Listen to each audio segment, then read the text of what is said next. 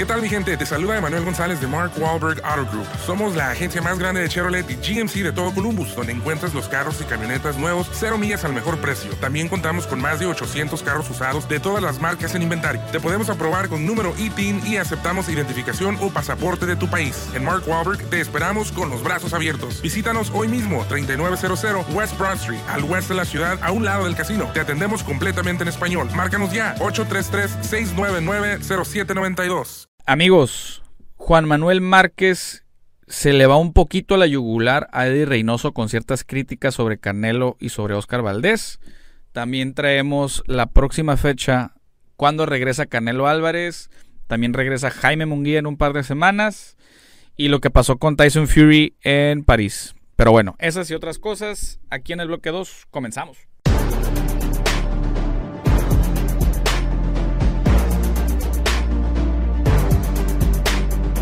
Amigos, ¿cómo están? Bloque número 2, capítulo 17 de esta segunda temporada. A ver, Juan Manuel Márquez se le va la yugular y prácticamente hace entender, y cito entre comillas, no les decía qué hacer, cierro comillas, eh, haciendo alusión a Eddie Reynoso. Esto, Juan Manuel Márquez lo hace en un podcast de esta aplicación que se llama ProBox TV Español. Estaba junto a Poli Malinaggi, ese ex campeón italo, italoamericano. No sé si se acuerdan de él, que no pegaba nada, que no pegaba, parece que tenía almohadas en las manos. Este. Pero. vuelvo y repito. Juan Manuel critica a Eddie Reynoso diciendo que no les decía qué hacer refiriéndose a la pelea de Oscar Valdés que la perdió contra Shakur Stevenson y la pelea de Canelo Álvarez que la perdió contra Vivol. No sé si se acuerdan. Vayan y vean, busquen los capítulos de cuando hicimos el análisis, el post análisis tanto de Valdés como de Canelo y era un comentario, uno de, de varias lecturas que yo daba y que y lo sigo sosteniendo. Para mí fue una estrategia mal ejecutada y por eso perdió eh, Canelo Álvarez. Yo creo que con la mejor estrategia no le ganaba a Oscar Valdés a Shakur. Creo que en el boxeo hay niveles, ahí se vio. Pero con Canelo creo que lo hicieron, la verdad hicieron malas cosas. Y, era lo que yo le comentaba con la persona que, que fui. Y le digo, no está haciendo nada, no, o sea, no le está diciendo absolutamente nada, no le está haciendo nada. Eh, y creo que todo mundo eh, de los analistas profesionales, de los que realmente hacen las cosas, no me refiero a esos que se dicen analistas que terminan siendo como porristas. No, los que de verdad analizamos boxeo y decimos las cosas como son. Le guste a quien le guste y a veces le pese a quien le pese. Y eso fue, esa ha sido la realidad. Eh, creo que sí se equivocaron y, y Juan Manuel no, no estuvo erróneo en lo, en lo que dijo. Lo que pasa es que mucha gente lo saca de contexto porque yo sé que muchos de ustedes quizás no se vayan a acordar. Y yo creo que la gran mayoría no se va a acordar.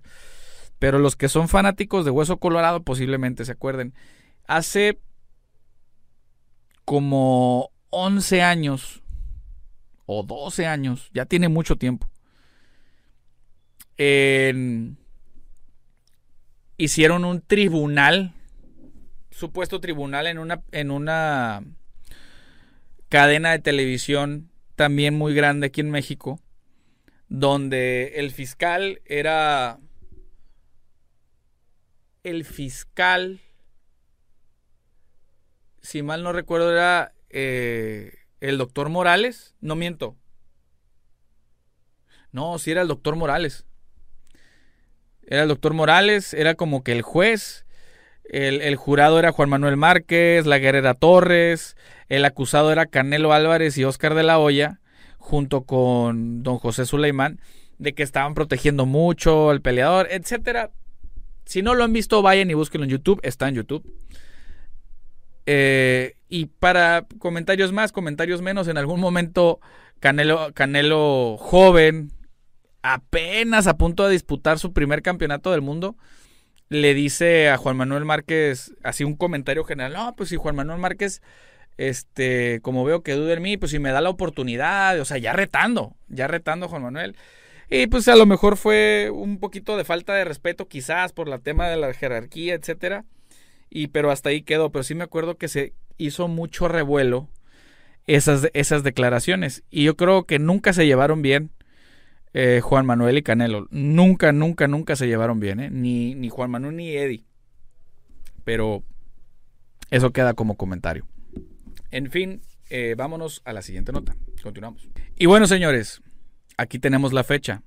¿Para cuándo regresa Saúl Canelo Álvarez al ring? Va a regresar el sábado 17 de septiembre. Acuérdense que Saúl tiene un contrato con DAZN y con Matchroom que firmaron por tres peleas y 160 millones de dólares.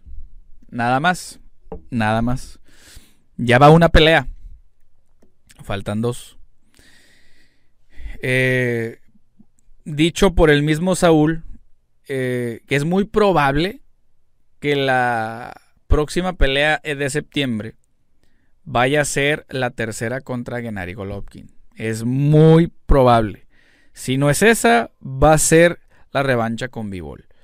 Aparentemente no hay otra opción, no hay otra alternativa, no le importa absolutamente nada más que pelear con estos dos peleadores. Y, creo que le ha hecho caso a sus instintos, a lo mejor a su, a su equipo de trabajo. Y yo creo que prácticamente, no voy a decir que todos, no voy a generalizar, pero prácticamente todos los programas de análisis de boxeo han dicho exactamente lo mismo. Eh, Canelo ya no tiene nada que hacer en la 175 contra Vivol. Mejor que pelee contra Golovkin y que agarre más confianza. Creo que la pelea con Golovkin ahorita creo que agarró un poquito más de fuerza. ¿Por qué? Porque Canelo, su imagen viene un poco disminuida por haber perdido.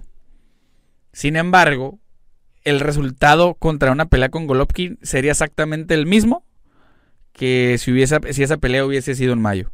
Hubiese sido exactamente lo mismo. ¿eh? Eh, Golovkin subiría a la 168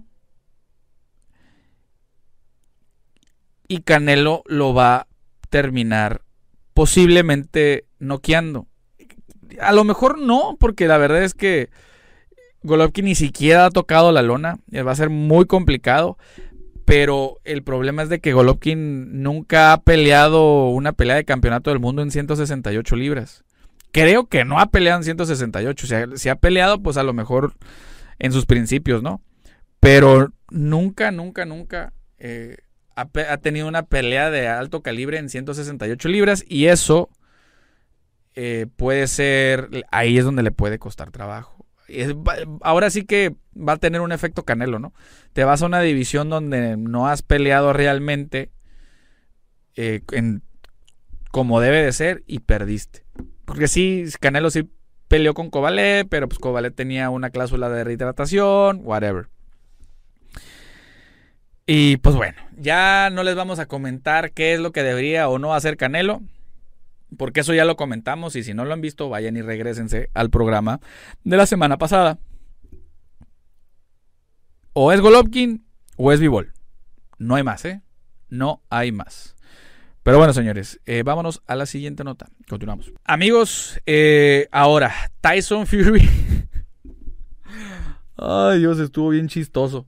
No sé si hayan visto el video, pero se encontraba en la ciudad eh, perdón, no fue París, es en Cannes, Francia. Fue en Cannes, Francia. Mi compa iba modo franco Happy Birthday. Algo feo, ¿eh? Algo feo. Iba, iba bastante ebrio, iba bastante borracho. Iban ayudando dos personas de cada lado, eh, tratando de ayudarlo a mantenerse de pie. Y al momento de querer abordar un taxi, como que el taxista se dio cuenta de que iba a ser un problemón. Eh, ahí, está el video, ¿eh? Están tratando de hablar con el taxista. Está Tyson, Tyson Fury, y hay como nueve, ocho personas aparte de él. Y como que el taxista no sé si le dio miedo o percibió un problema grande potencial y no les quiso abrir la puerta. Entonces como que se estaba yendo y Tyson Fury en la borrachera y en el enojo, así un déjenme, suéltenme, suéltenme y le soltó un patín a la defensa del carro.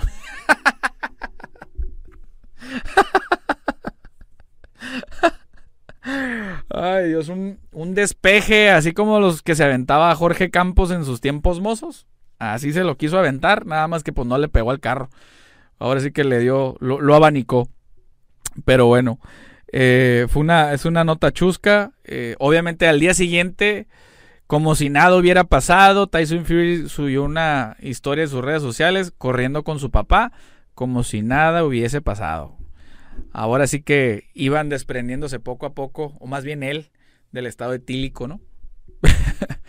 Pero bueno, señores, esto fue eh, todo por el bloque número 2, pero sin antes acabar el bloque, les traigo una, eh, un, un, pequeño agradecimiento a, a, nuestros patrocinadores, Google Mercantil, a Sherman Morgan, a Marshall Entertainment, a Grupo Aries, Muchas, muchas gracias. Eh, pero bueno, vámonos al siguiente bloque. Vámonos, adiós.